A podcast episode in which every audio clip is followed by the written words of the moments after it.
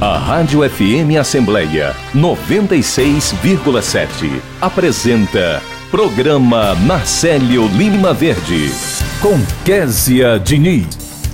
E no programa desta quarta-feira, a gente conversa com o subprocurador-geral do Trabalho no TST, o Dr. Gerson Marques, que esclarece as leis trabalhistas na prática no quadro Direitos do Trabalhador.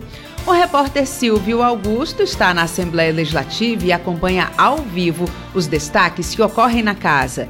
Tem entrevista com a coordenadora de imunização de Fortaleza, Vanessa Soldatelli, que fala sobre o início da vacinação contra a influenza para o público infantil aqui na capital cearense. A gente conversa também com a coordenadora do Centro Inclusivo para Atendimento e Desenvolvimento Infantil, Saskia Vaz, que detalha a exibição do Cine Alesse. E o repórter Cláudio Teran antecipa tudo o que está por vir na sessão plenária de logo mais.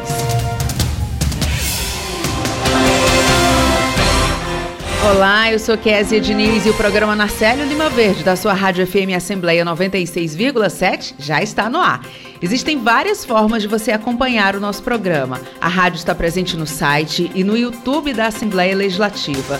Você também pode acompanhar o programa por meio do aplicativo Rádio FM Assembleia, disponível para os celulares Android. Já para quem tem iPhone, é possível nos ouvir pelo aplicativo Rádiosnet.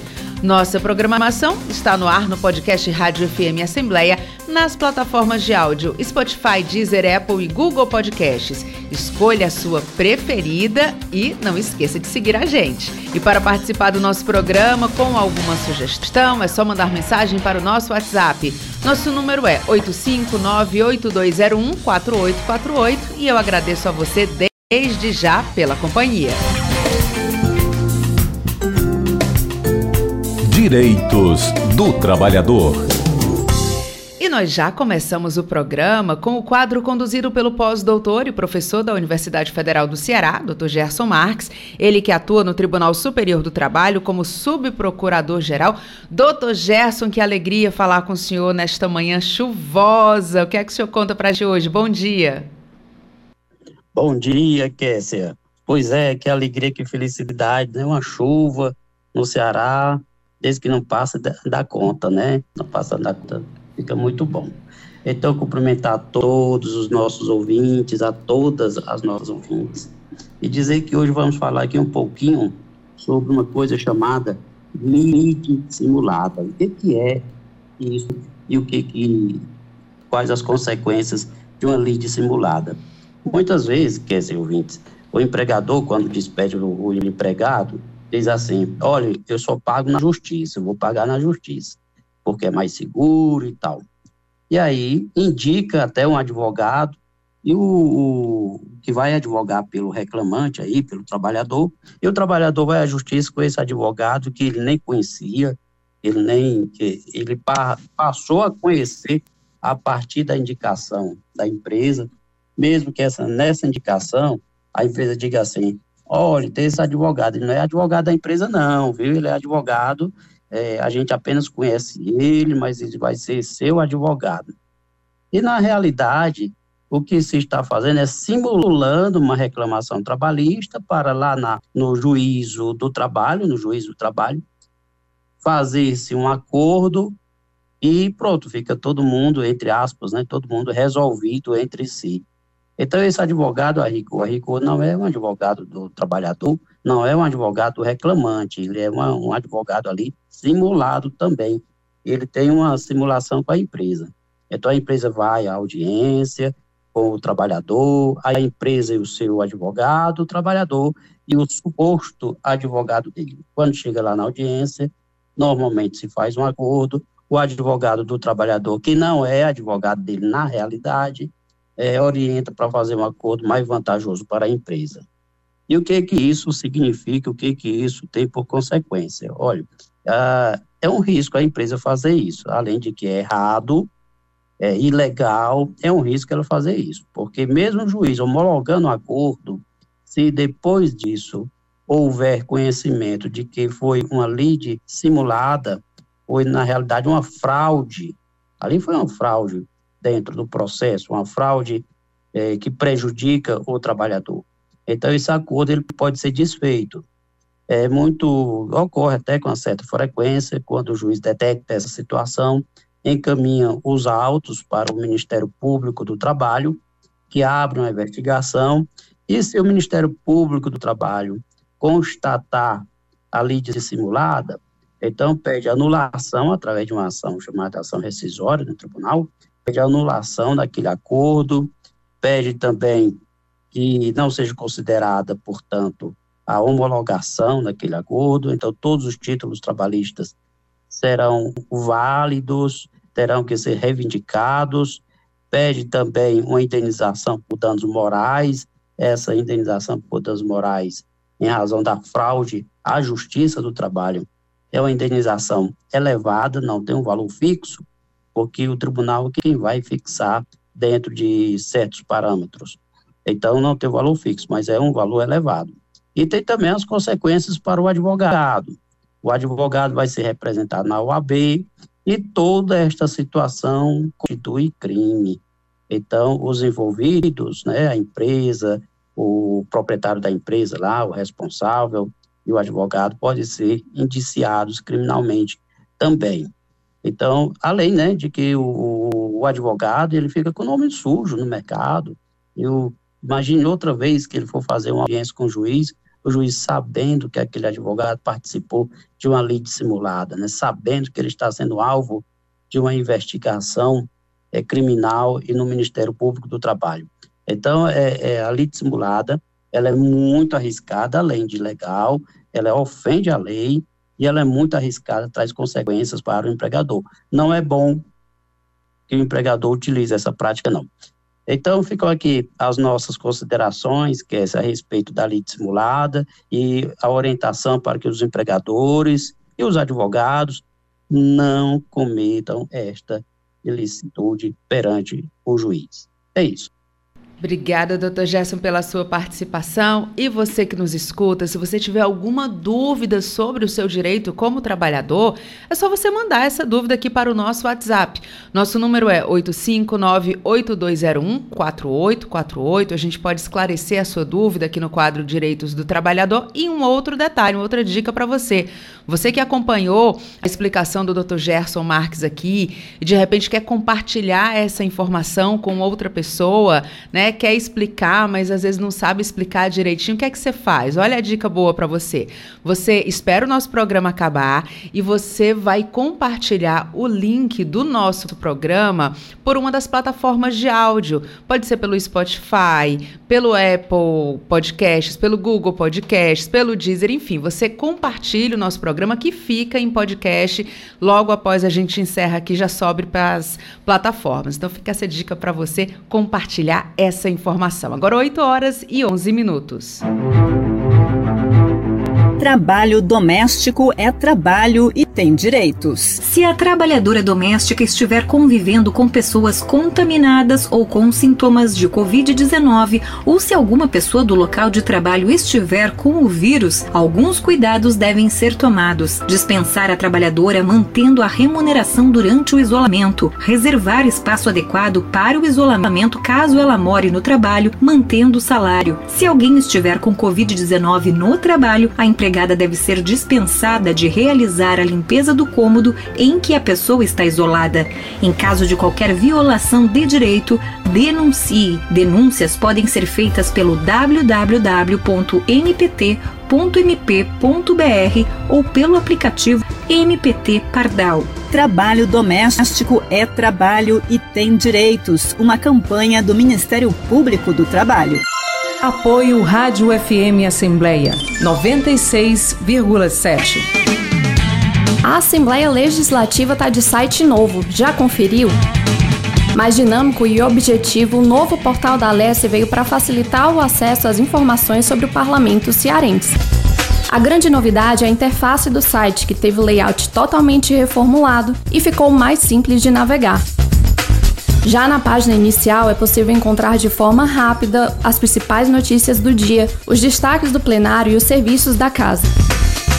O site ainda traz abas com informações sobre os setores da Assembleia e os deputados em atuação, incluindo projetos e leis aprovadas. Outra mudança é que, além de intuitivo, o site se tornou responsivo, ou seja, ele se adapta a smartphones, tablets e outros dispositivos.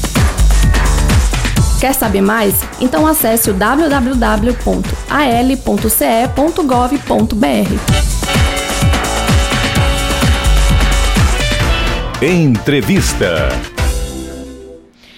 Fortaleza iniciou a vacinação contra a influenza para o público infantil e é sobre esse assunto que a gente vai conversar com a coordenadora de imunização aqui da capital cearense, a Vanessa Soldatelli, a quem eu agradeço pela participação. Vanessa, seja muito bem-vinda ao nosso programa. Bom dia. Bom dia.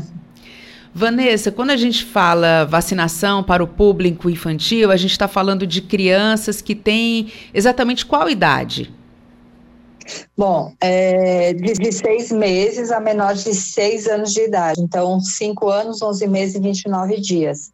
São as crianças que são mais vulneráveis para adoecer, principalmente das infecções respiratórias, né? Gripes, Covid, enfim, a, as doenças com transmissão respiratória.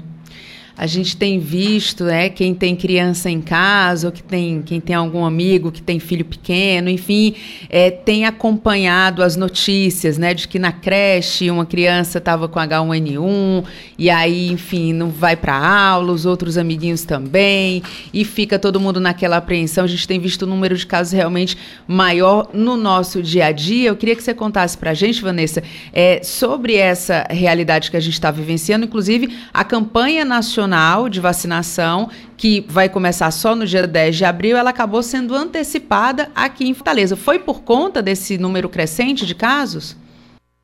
Exatamente. É, nós antecipamos, outros estados também do país anteciparam a campanha por conta disso, não é só Fortaleza. A gente está num período sazonal da circulação do vírus da gripe, né, da influenza, e agora no período de muita chuva também. Então, as crianças estão deixando de ir para as creches, para as escolas, estão indo para os postos, para as UPAs, para os hospitais, porque elas deixaram de ser vacinadas contra, é, com vacinas importantes que protegem contra pneumonia, meningite, é, difteria, tétano, coqueluche, sarampo, é, e agora, é, e, e, aí estão adoecendo, estão lotando os hospitais e as UPAs. E nós precisamos reverter esse quadro, voltar com as crianças para as escolas e deixar de ir para as UPAs e para os hospitais. É, esse período a gente precisa ter muito cuidado e a vacina é muito importante porque ela vai prevenir essas doenças é, de gripe, influenza, principalmente influenza A, H1N1, influenza A, H3N2, que é a gripe sazonal, e a influenza ou hemófilos influenza do tipo B, que é um vírus muito agressor para o organismo, principalmente para as crianças e para as pessoas com mais de 60 anos, que é o vírus que está circulando nesse momento e a incidência maior de gripe está sendo provocada pelo hemófilos influenza, que é um componente da vacina. Então, é muito importante. É, o município antecipou a campanha de vacinação, o estado todo do Ceará antecipou a campanha para proteger essas crianças, principalmente nesse momento de muita chuva e de circulação do vírus. Cada criança é, protegida, ela deixa de transmitir a doença para 18 outras pessoas. Então, isso é, é uma proteção indireta, é a, é a imunização de rebanho que a gente chama as pessoas imunizadas deixam de transmitir a doença. E é muito importante a gente saber que a vacina ela demora em torno de 14 a 21 dias para conferir imunidade no organismo. Então, nesse período, se entrar em contato com o vírus, com, a, com alguma outra pessoa ou criança doente, vai adoecer. Então, quanto mais rápido essas crianças forem vacinadas, mais rapidamente a gente vai conseguir interromper essa cadeia de transmissão da doença. Nós já estamos no terceiro dia de campanha e até hoje é, nós não vacinamos nem 3 mil crianças ainda, e isso é muito preocupante. Os pais precisam levar essas crianças para os postos para proteger os seus filhos, proteger seus sobrinhos, seus netos, enfim, todas as crianças de seis meses até antes de completar seis anos de idade. A gente está conversando com a Vanessa Soldatelli, que é coordenadora de imunização aqui de Fortaleza. Vanessa, a, quais são os documentos? Como é que os pais devem se dirigir? Tem que ir exatamente o pai, a mãe, ou pode ir um tio, um padrinho, enfim, levando alguma documentação? Quais são esses documentos? Qualquer pessoa responsável pela criança pode levar a criança para o posto de saúde. É importante levar um documento de identificação, CPF, RG, é, o comprovante residência e principalmente o cartãozinho de vacina, porque a gente vai olhar o cartão, vai avaliar o cartão, além da vacina da gripe, da vacina do Covid, também vai ser atualizado o cartão dessas crianças. Então, isso que é importante, colocar toda a vacinação em dia. Tem vacina que protege contra a pneumonia, contra a meningite, contra o tétano, contra a coqueluche, contra o sarampo. E essas crianças precisam dessa proteção, que é o que está levando as crianças à hospitalização. Então, a gente precisa cuidar desse nosso público infantil. E quem não tem documento, quem não tem, basta ir no posto, a gente verifica no prontuário eletrônico e atualiza a situação vacinal da criança. Ou seja, não tem desculpa. Ah, não estou achando a carteirinha de vacinação. Não tem desculpa, porque o posto de saúde pode fazer essa checagem, né, Vanessa, como você disse, através Exatamente. das informações que já existem. Vanessa, muito obrigada Exatamente. pela sua participação. Bom trabalho e eu espero que as pessoas realmente atendam a esse apelo e levem as crianças para vacinação. É gratuita e salva vidas, né, Vanessa? Obrigada, viu?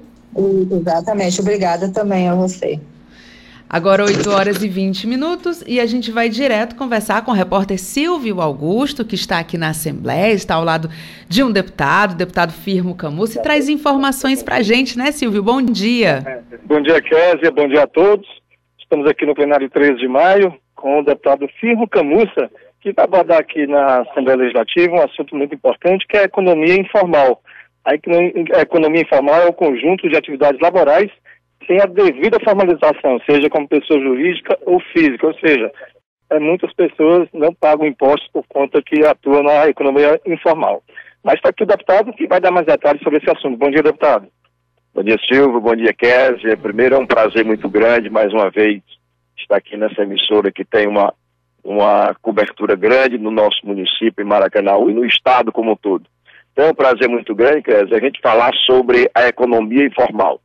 E a gente sabe, nós fizemos um estudo também, é importante até falar que a economia informal nos países mais desenvolvidos, a gente tem em torno de 18%, de 20% da população economicamente ativa, mas quando a gente vem para o nosso Brasil, se bem que é tratado também de forma regional, nós temos alguns estados que a economia informal é na ordem de 30%, 40%, e o nosso, a economia informal no Ceará representa 53 da, das pessoas que trabalham. Então, é um, é um percentual grande, é um percentual significativo, e, e também a gente na condição de presidente da, da comissão da Assembleia Legislativa de Indústria, Desenvolvimento Econômico e Comércio, a gente precisa também levantar essa pauta. A gente sabe que a economia informal são pessoas que não trabalham de carteira registrada, né? Então, tem essa questão também da previdência, mas são pessoas que sobrevivem todos os dias pela força da, da sua luta, do seu dia a dia, do seu trabalho. E a gente também, na condição de prefeito, a gente procurou, em Maracanã, a gente procurou também dar uma parcela de contribuição. Então, a gente criou Centro do Empreendedores, a gente criou é, o Espaço da Gastronomia, né? Então, são ações significativas que a gente pode mover cada vez mais essa economia. A desvantagem para essas pessoas que trabalham na informalidade, deputado, é que elas não têm o mesmo benefício né, de quem tem carteira assinada. É, realmente não tem os mesmos benefícios. Uma das questões que é muito cruel também é a questão da previdência, né? E, e os direitos. A pessoa, quando, quando tem problema de saúde, aí não tem como se tirar um, um, um atestado, né? Porque eles têm que lutar todos os dias para o seu sustento. Então, é importante que a gente trabalhe também, primeiro, na, na, na, para que esses empreendedores, né, a gente, no máximo, a gente possa formalizar, a gente possa dar mais condições, a gente crie é, fomentos para o Estado, o, o, país possa ter mais fomentos para que esta economia informal, a gente trabalhe para formalizar cada vez mais. Então é dessa forma que a gente vê, que a gente percebe e que a gente vai ter que trabalhar nesse segmento. Né? O Estado do Ceará tem que ampliar cada vez mais ações concretas, significativas, para que a gente possa trabalhar e fazer com que esse grande público, nós temos 53% das, da, do cearense né, que trabalham é, na economia informal, então é uma quantidade, é um percentual significativo, então tem que ter um olhar sensível, tem que ter um olhar inclusivo cada vez mais para esse público. Não deixar que essas pessoas não esqueçam de pagar a previdência, não é? Por fora. Ah, é, com certeza. A questão da, da previdência, mas aí, Silvio, para que essas pessoas possam pagar a previdência, eles têm que ter uma economia informal mais arrojada, tem que ter uma condição, uma condição melhor. Então é por isso que a gente é, tá aqui vai levantar esse assunto. Esse assunto a gente sabe que o SEBRAE já trabalha também muito no setor de regularização, mas a gente tem que fazer com que o Estado como um todo possa ter um olhar mais sensível, mais inclusivo, para que a gente possa atender esse público e avançar cada vez mais. Muito obrigado. Conversamos com o deputado Firmo Camussa, né, falando sobre a economia informal no estado do Ceará e no Brasil, né? Que é, lembrando que a economia informal é o conjunto de atividades laborais sem a devida formalização, seja como pessoa jurídica ou física. Rádio FM Assembleia com você no centro das discussões. Obrigada pela sua participação, Silvio. Agradeço também ao deputado Firmo Camussa, sempre muito gentil aqui com a nossa Rádio FM Assembleia. Agora, 8 horas e 25 minutos. Dicas de saúde. O vírus da gripe pode estar onde você menos imagina. Lavar as mãos é uma maneira eficaz de prevenção, mas não adianta só colocar as mãos embaixo da torneira, por isso preste atenção. Abra a torneira e molhe as mãos com água. Depois, com as mãos em forma de concha, coloque sabão suficiente para formar uma pequena poça. Aí sim, esfregue as duas palmas, depois todos os dedos, inclusive o polegar. E não esqueça de lavar embaixo das unhas. Agora é só secar as mãos com toalha de papel. Na hora de fechar a torneira, use alguma proteção, de preferência papel descartável. O vírus da gripe está em quase todos os lugares, só esperando para atacar. Por isso, ao longo do dia, evite passar as mãos sobre os olhos, nariz e boca. Vai tossir ou espirrar, cubra a boca com um lenço descartável. Não tem? Então use a dobra do braço e logo em seguida lave as mãos. Chegou da rua, lave as mãos. Segurou no corrimão? Lave as mãos. Pegou em dinheiro? Lave as mãos. Vai comer? Lave as mãos. Cumprimentou alguém? Lave as mãos. em todos os momentos para se proteger, lave as mãos com água e sabão. Você também pode usar álcool em gel. O vírus da gripe também viaja no barco, no carro, no ônibus, então não deixe que ele chegue até você. Evite passar muito tempo em ambientes aglomerados e sem ventilação. Lave as mãos com água e sabão antes de colocar nos olhos, nariz ou boca. Não compartilhe alimentos nem objetos pessoais, como toalhas, talheres, garrafas e copos.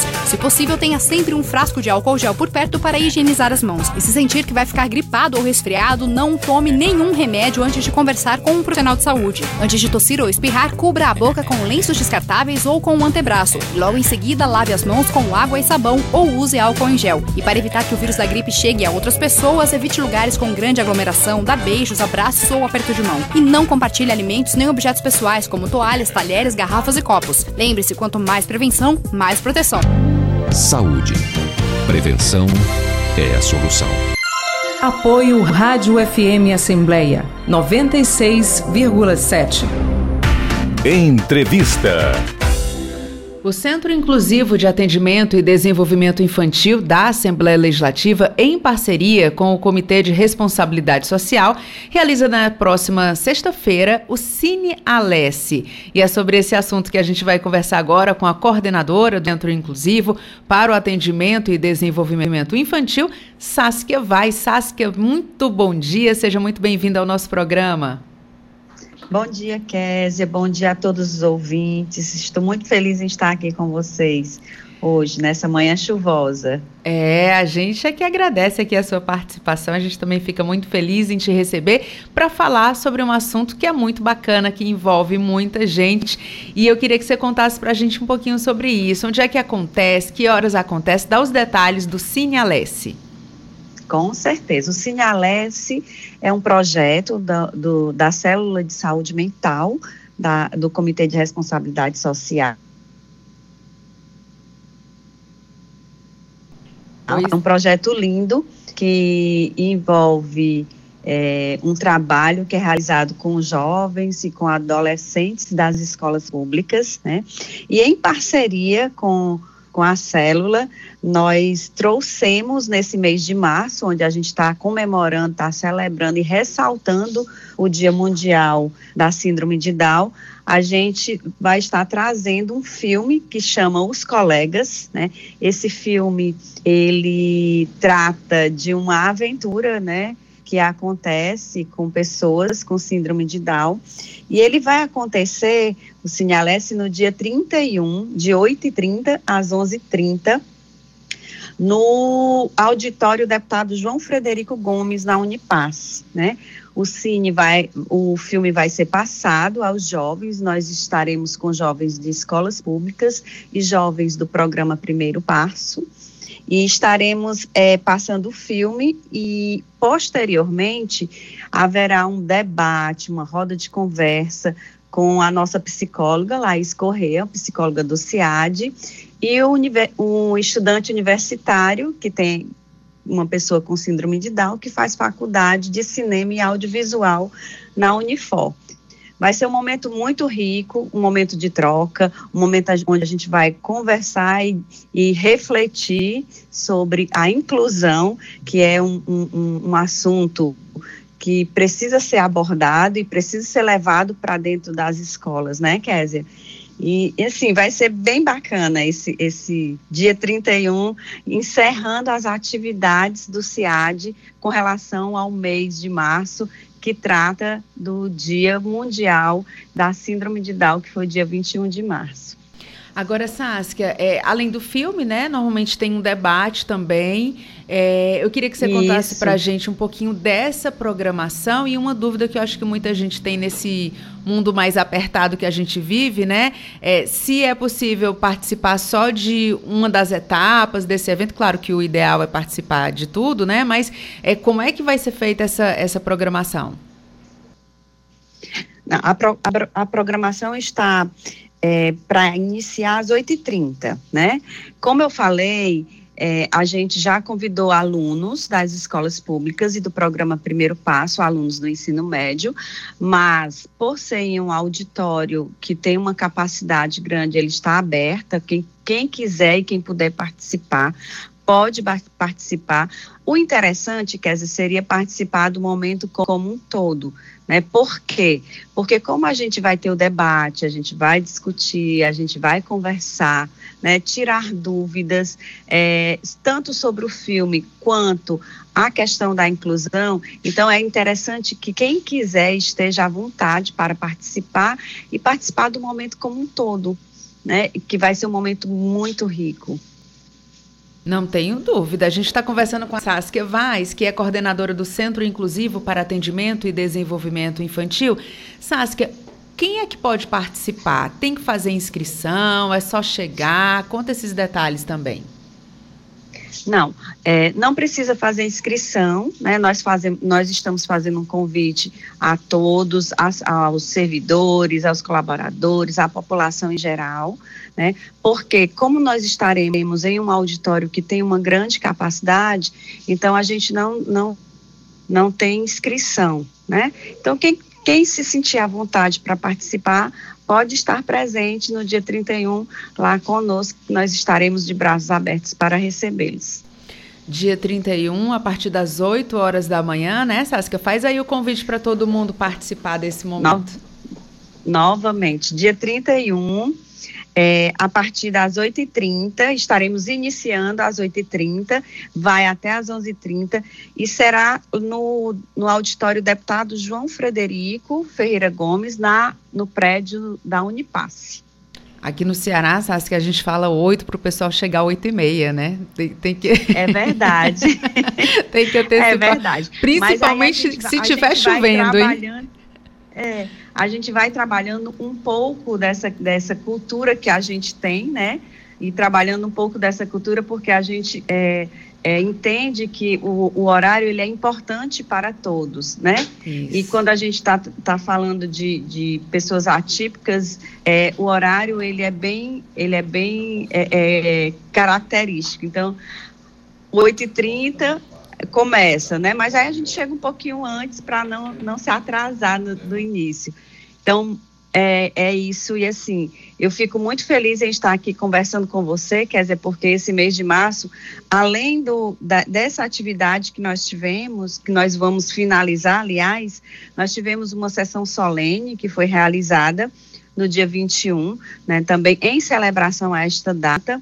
E tivemos também um seminário CIAD de Síndrome de Down, Essência Pura, é, Essência Pura de Amor, que foi realizado também no dia 21, no Auditório Moreira Aguiar, onde nós contamos com presença de várias pessoas, com presença dos servidores da casa, de associações, de pessoas com síndrome de Down.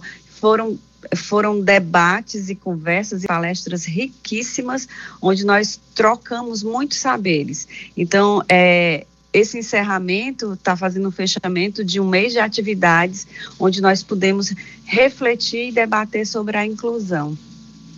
A gente está conversando com a Saskia Vaz, que é coordenadora do Centro Inclusivo para Atendimento e Desenvolvimento Infantil.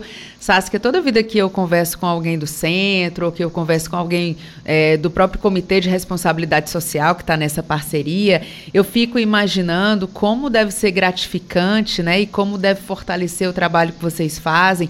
Cada relato que vocês devem receber, né, diante de uma ação como essa, o impacto que tem na vida das pessoas. Às vezes é um momento ali de jogar uma luz, de abrir uma porta, de falar sobre um tema, de chamar, de acolher.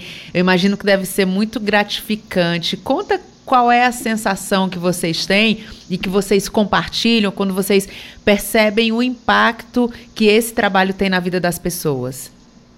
Eita, Kézia, agora eu me arrepiei todinha, só, só na sua fala.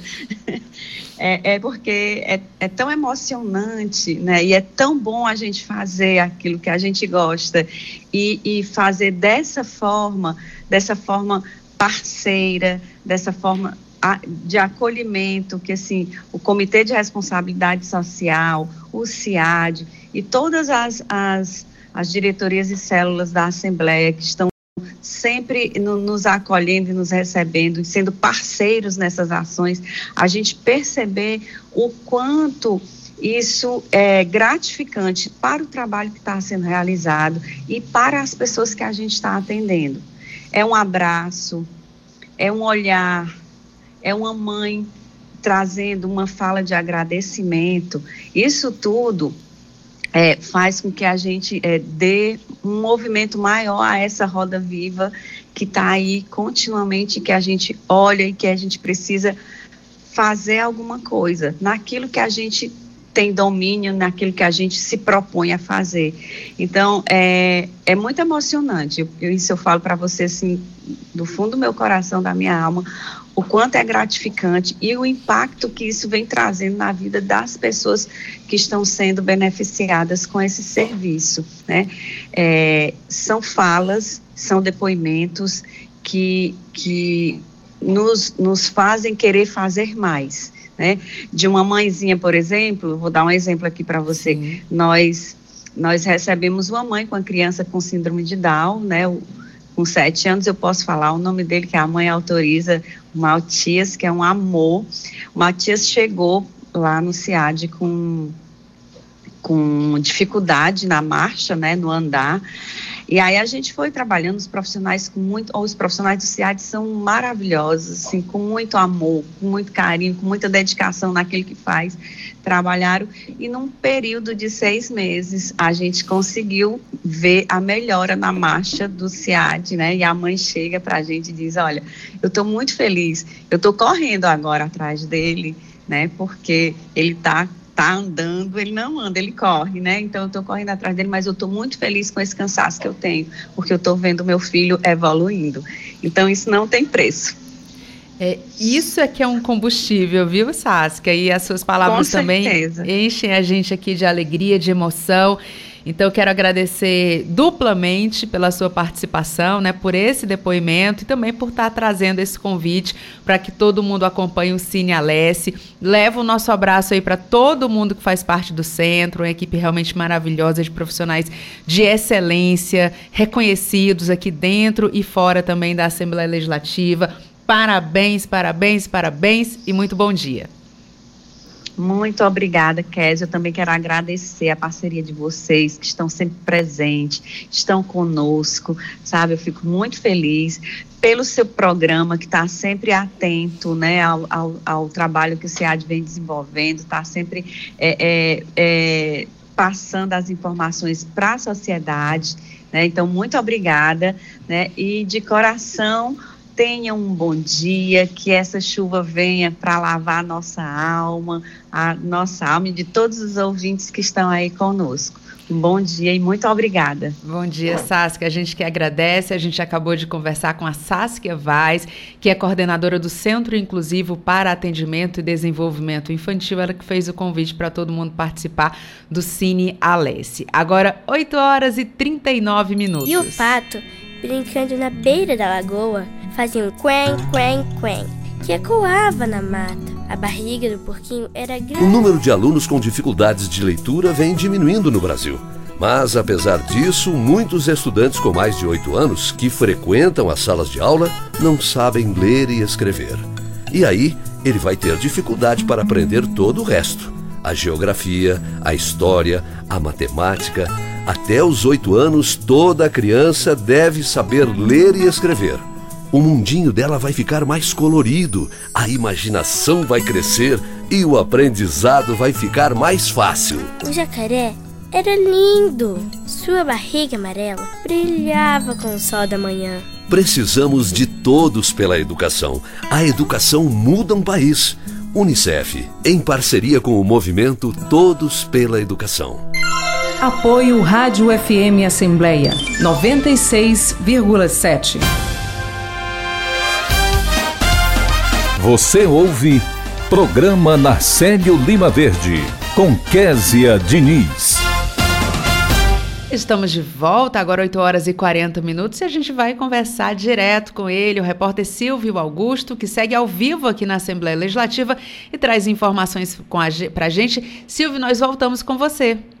Voltamos aqui do plenário 3 de maio, onde daqui a pouco vai começar a sessão ordinária desta quarta-feira. Nós estamos com o deputado Davi Duran, que vai se pronunciar hoje aqui durante a sessão plenária. Bom dia, deputado. Qual ser o seu pronunciamento de hoje? Então, bom dia a todos que acompanham a rádio e a FM Assembleia. E nós estaremos hoje comentando sobre um assunto é, muito delicado devido às fortes chuvas que têm ocorrido aqui no nosso estado do Ceará.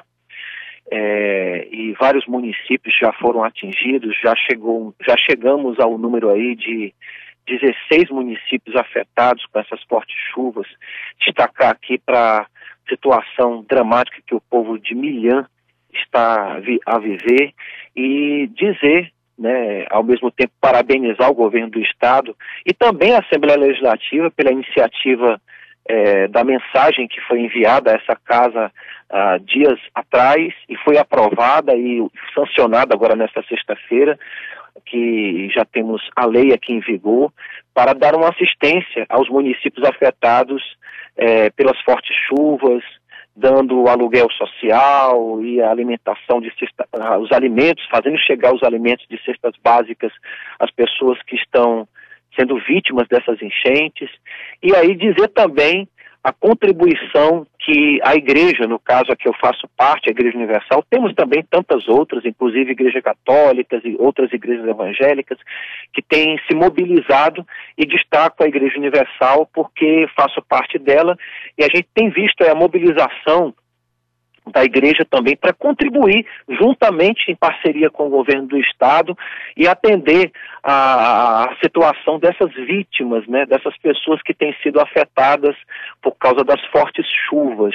Então, é, nós iremos destacar é, o trabalho da igreja, o trabalho relevante da, da, da igreja, em estar tá cumprindo o seu papel, dando assistência a essas pessoas, não somente, inclusive, do alimento material, é, no que se refere ao alimento não perecível e também é, a questão das, de roupas, água potável, está sendo feita uma arrecadação muito grande.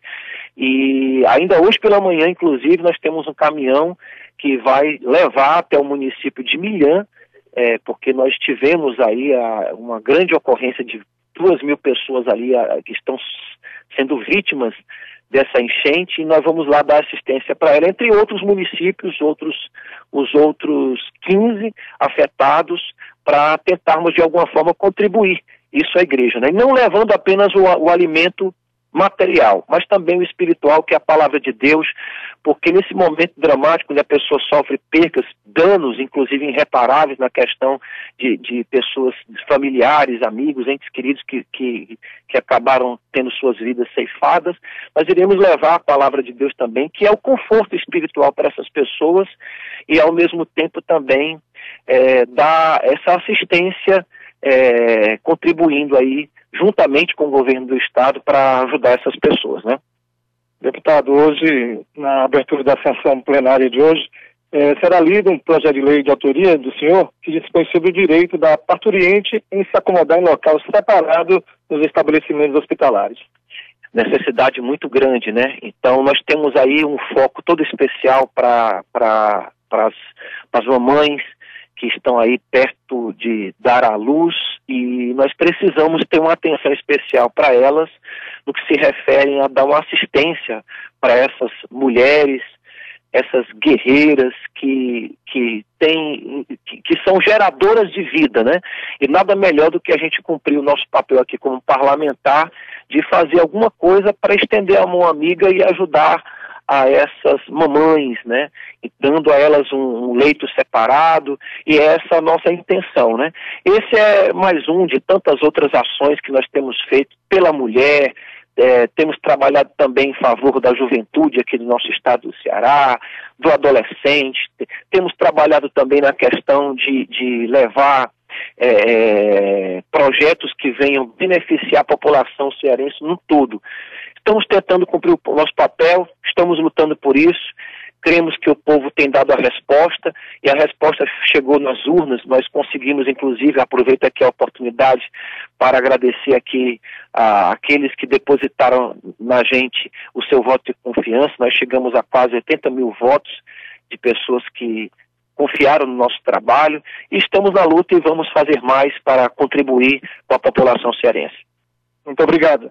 conversamos com o deputado Davi Duran sobre o seu pronunciamento de hoje aqui na sessão ordinária desta quarta-feira, também sobre o projeto de lei que dispõe sobre o direito da parturiente em se acomodar em local separado nos estabelecimentos hospitalares. Rádio, Rádio FM Assembleia, com você no centro das discussões. Obrigada pela sua participação, Silvio. Agora 8 horas e 45 minutos. Aliança pela Igualdade Brasil. Desigualdade social Será que só aquele que sofre com ela é que sabe o que ela significa? A desigualdade social é a distância que existe entre pobres e ricos, proprietários e sem teto e sem terras, intelectuais e analfabetos, negros e brancos, homens e mulheres. A desigualdade social do Brasil, um país de mais de 190 milhões de habitantes, está marcada por percentuais alarmantes entre os que possuem riquezas e aqueles que são totalmente desprovidos dela. A desigualdade também é uma questão de gênero. Aliança pela Igualdade Brasil. Apoio Rádio FM Assembleia 96,7. Você ouve Programa Narcélio Lima Verde com Késia Diniz. Estamos de volta com o programa Na Célula Lima Verde, agora 8 horas e 47 minutos. E lembrando para você que está acompanhando nas ondas do rádio, você também pode acompanhar o nosso programa pelo site da Assembleia Legislativa. A gente tem também aplicativo. E se depois você quiser acompanhar novamente o programa ou compartilhar alguma informação que a gente disse aqui no nosso programa, você pode compartilhar o link através do Spotify, do Deezer, do, da Google Podcasts, do Apple Podcasts, enfim, a gente vira podcast, viu, Cláudio Teran? Cláudio Teran já está aqui com a gente nos estúdios e eu vou dar bom dia para ele. Bom dia, Cláudio Teran. Bom dia, Kézia Diniz. Opa! É. em um bom dia que abre as portas, hein, Cláudio É um bom dia chuvoso, né? E quando está chovendo a gente fica feliz. É né? verdade. Cláudio Teran, conta pra gente, já estou vendo que você está aí com o expediente, o que é que tem de novidade hoje? Kézia, nós temos coisas interessantes que serão apresentadas, lidas no expediente de hoje, projetos de lei. Olha só, tem um projeto de autoria do deputado Evandro Leitão, que é presidente da Assembleia Legislativa, de número 442-2023, e que rende uma homenagem a Vicente Antenor Ferreira Gomes Filho. O que, que o deputado Evandro está propondo?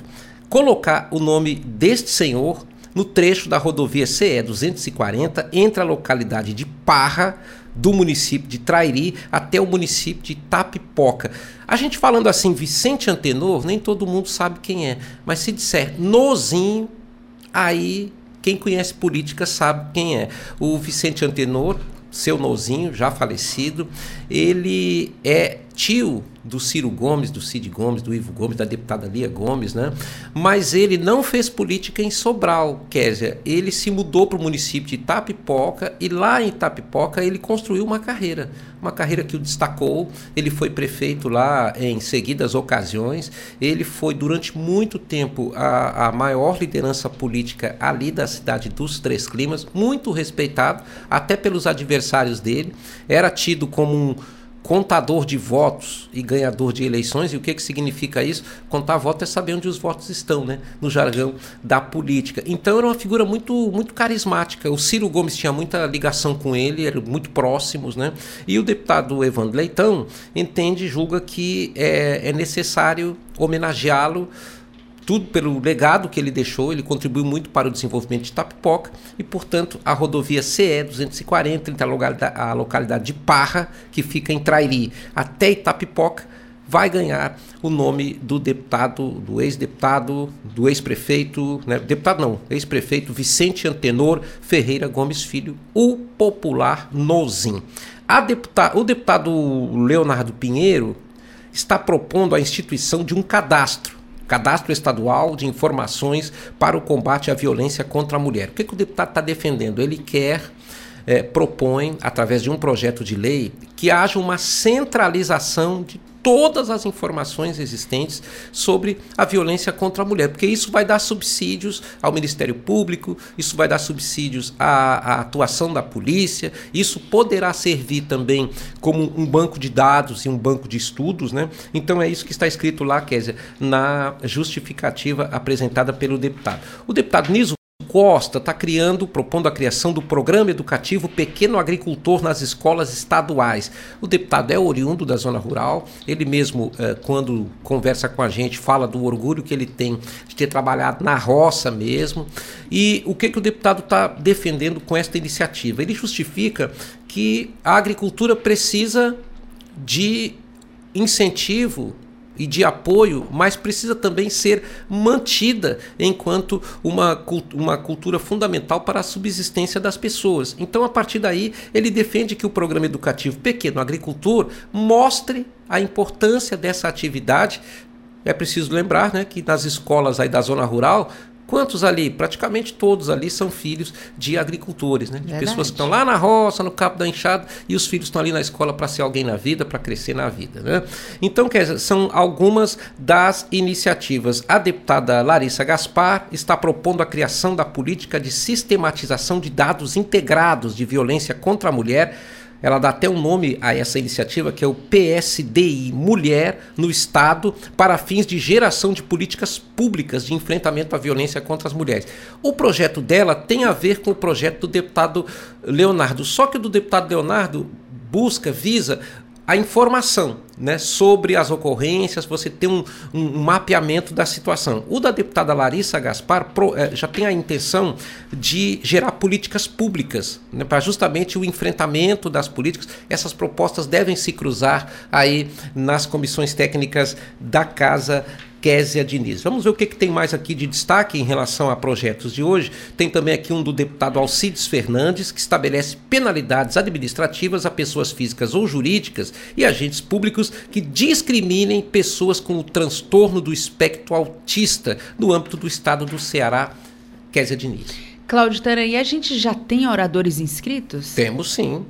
O deputado Firmo Camurça vai ocupar um tempo no primeiro expediente da sessão plenária de hoje. Teremos também o deputado David Raimundão, que vai falar. O deputado Renato Roseno também está inscrito. E teremos também o líder do governo, o deputado estadual Romeu Aldigueri, que vai falar. São os tempos de hoje do primeiro expediente Kézia Diniz. Bom lembrar que alguns deputados estão em missão especial porque está acontecendo em Brasília a Marcha dos Prefeitos, que é um evento anual que é promovido pela Confederação Nacional de Municípios. Muitos prefeitos aqui do Ceará estão em Brasília. É, uma boa parte deles foi acompanhada do seu representante na Assembleia Legislativa, deputados estaduais. E o objetivo lá em Brasília é buscar mais recursos, atrair verbas para os municípios, ainda mais num, num período como esse, que é em que estamos com dificuldades aí em diversas regiões pelo excesso de chuvas. Cláudio Terem, por falar em excesso de chuva, né? Você citou que o líder do governo, Romeu Aldigueri, vai usar a tribuna também. E imagino que um dos assuntos que ele deve abordar é justamente é, as ações que o governo do estado vem desenvolvendo, né? Os deputados estão participando de visitas, acompanharam o governador Eumano de Freitas, né? Fizeram parte de uma comitiva que visitou alguns municípios que estão passando dificuldade, inclusive o município de Milhã. Né? Então, esse é um assunto que certamente vai fazer parte da sessão de hoje né? É, nós já tivemos é, na sessão de ontem um debate muito grande dos deputados sobre isso. Por quê? Porque na visita feita a senador Pompeu Emilian, os deputados de Assis Diniz, Leonardo Pinheiro, Niso Costa e outros parlamentares acompanharam o governador. O governador também, no momento em que esses episódios aconteceram, o governador deu uma resposta imediata, ou seja, ele se deslocou justamente com uma equipe que tem técnicos, tem políticos, que tem agentes públicos diversos, teve contato com as autoridades locais e a situação é de calamidade. Né? A situação de Milhã, por exemplo, é de calamidade pública. Isso foi muito bem detalhado ontem na tribuna pelo deputado estadual Niso Costa. É, a situação do senador Pompeu foi muito detalhada pelos deputados Leonardo Pinheiro e de Assis Diniz, e vários outros parlamentares fizeram a parte comentando sobre essa situação. O, o, governo tomou providências. Ontem mesmo nós tivemos em Lavras da Mangabeira um, uma, um alagamento do, do centro do município, justamente por uma, um, um, uma, pela cheia do Rio Salgado, né, que atinge várias cidades ali daquela região conhecida como Vale do Salgado. Então, diante dessas situações, Kézia, e de do fato de que as chuvas não pararam, elas vão continuar, o governo está de prontidão, o governo está alerta, isso foi dito inclusive pelo próprio governador uh, Eumano de Freitas, e ontem o que a gente viu no plenário foi muitos elogios à, à pronta reação do governo em relação a esses episódios. Claro que o líder do governo ontem não falou, porque ele estava justamente colhendo informações para trazer, para prestar contas em plenário às senhoras e aos senhores deputados e a partir daí a sociedade, né, porque tudo hoje que a Assembleia faz em plenário é transmitido pela FM Assembleia, pela TV Assembleia, pelas mídias da Assembleia Legislativa. Então, se espera nessa fala do líder do governo que ele faça um balanço apresentando as ações e as medidas tomadas pelo governador Eumano de Freitas. Teran, e só para complementar, né, é, essas ações mais efetivas e diretas e mais rápidas, elas são possíveis também porque a Assembleia Legislativa aprovou né, um projeto de lei na semana passada que dispõe sobre ações e políticas públicas estaduais para o enfrentamento de situação de emergência ou calamidade pública. Isso permite que a Secretaria de Proteção Social, entre outras ações, né, possa também conceder aluguel social, transferir moradia definitiva né, das famílias é, desabrigadas ou desalojadas, adquirir cestas básicas, material de higiene pessoal, colchões, roupas, enfim, uma série de ações que estão sendo possíveis agora, né? Essa série está sendo possível agora, também por conta de um trabalho rápido que foi feito aqui pelos parlamentares e que o governador Eumano de Freitas sancionou e eles hoje devem repercutir certamente. Sim, olha, Kézia Diniz, o, o poeta popular, ele dizia que seca sem chuva é ruim, mas seca d'água é pior, né? Frase notável, né, e histórica e eterna do Patativa do Assaré. E ele queria dizer, né, que a seca era muito ruim, como uma coisa cíclica aqui na nossa região. Mas a seca d'água, como ele chamava um, um temporal, né, um, uma enchente, ela era pior porque ela vinha e destruía tudo. Né? E nós, uh, uma das coisas assim mais tocantes que eu tenho visto nas, nas reportagens feitas aí pelos canais de televisão é quando pessoas são entrevistadas e que elas falam, né? Olha, eu estava aqui na minha casa e tal, de repente a água chegou, eu tive que sair correndo para salvar minha vida, perdi tudo e tal. Aquela... Então a gente vê esse relato e esse relato é muito pungente, é muito, é muito dolorido, né? Sem falar naqueles casos em que há perdas de vidas. Nós tivemos um caso ali naquele município de Milhã, entre Milhã e Senador Pompeu, tem um motorista de um automóvel da rede pública municipal que desapareceu nas águas é. e não teve o corpo localizado ainda, né? A possibilidade dele ser encontrado com, com vida é remota pelas autoridades que, pelos bombeiros, pelos profissionais que socorristas, né, que lidam com esse tipo de, de situação.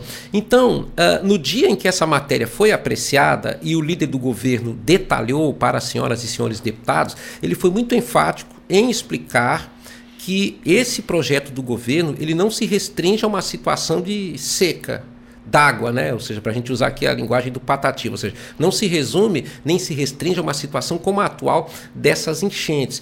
É um, um, um conjunto de regras para que o Estado haja com rapidez em situações que podem ser de seca ou de enchente uma calamidade pública, uma situação de calamidade pública que pode, inclusive, estar fora desse escopo aí de seca e enchente, ou seja, uma situação que leve um determinado lugar, uma determinada região a, a, a entrar num estado de calamidade pública e esse conjunto de regras dá ao Estado condições de agir com maior rapidez, com mais urgência, tomar decisões, tomar medidas. O governador Eumano, nessa ida, por exemplo, a senador Pompeu Emiliano, lá mesmo ele anunciou várias medidas imediatas, né? Né, de atendimento ali às pessoas. Então, uh, passa por a Assembleia Legislativa também. É por isso que os mais antigos dizem que a Assembleia Legislativa é a caixa de ressonância da sociedade. Né? Cláudio Teran, 9 horas da manhã de uma quarta-feira, depois de citar Patativa do Assaré, eu queria dizer que eu queria ter um filho assim. Oh, rapaz! Obrigada, Cláudio Teran, bom dia. Um abraço e um bom dia. E nós chegamos ao final do programa Narcélio Lima Verde de hoje. Você acompanhou a entrevista com a coordenadora de imunização de Fortaleza, Vanessa Soldatelli, que falou sobre o início da vacinação contra a influenza para o público infantil aqui em Fortaleza. No quadro Direitos do Trabalhador, o subprocurador-geral do Trabalho no TST, Dr. Gerson Marques, esclareceu as leis trabalhistas na prática. Já a coordenadora do Centro Inclusivo para Atendimento e Desenvolvimento Infantil, Saskia Vaz, detalhou a exibição do Cine Alesse.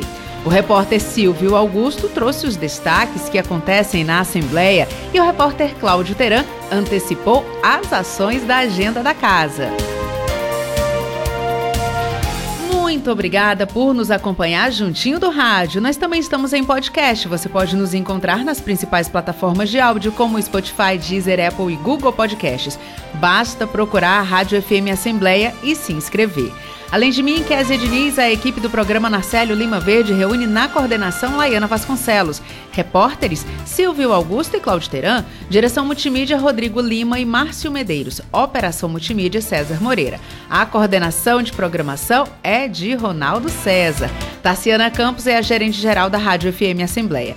Para participar do nosso programa, enviando algum comentário ou sugestão, anote o número do nosso WhatsApp: 859-8201-4848. O programa Nacélio Lima Verde volta amanhã. Até lá. Tchau.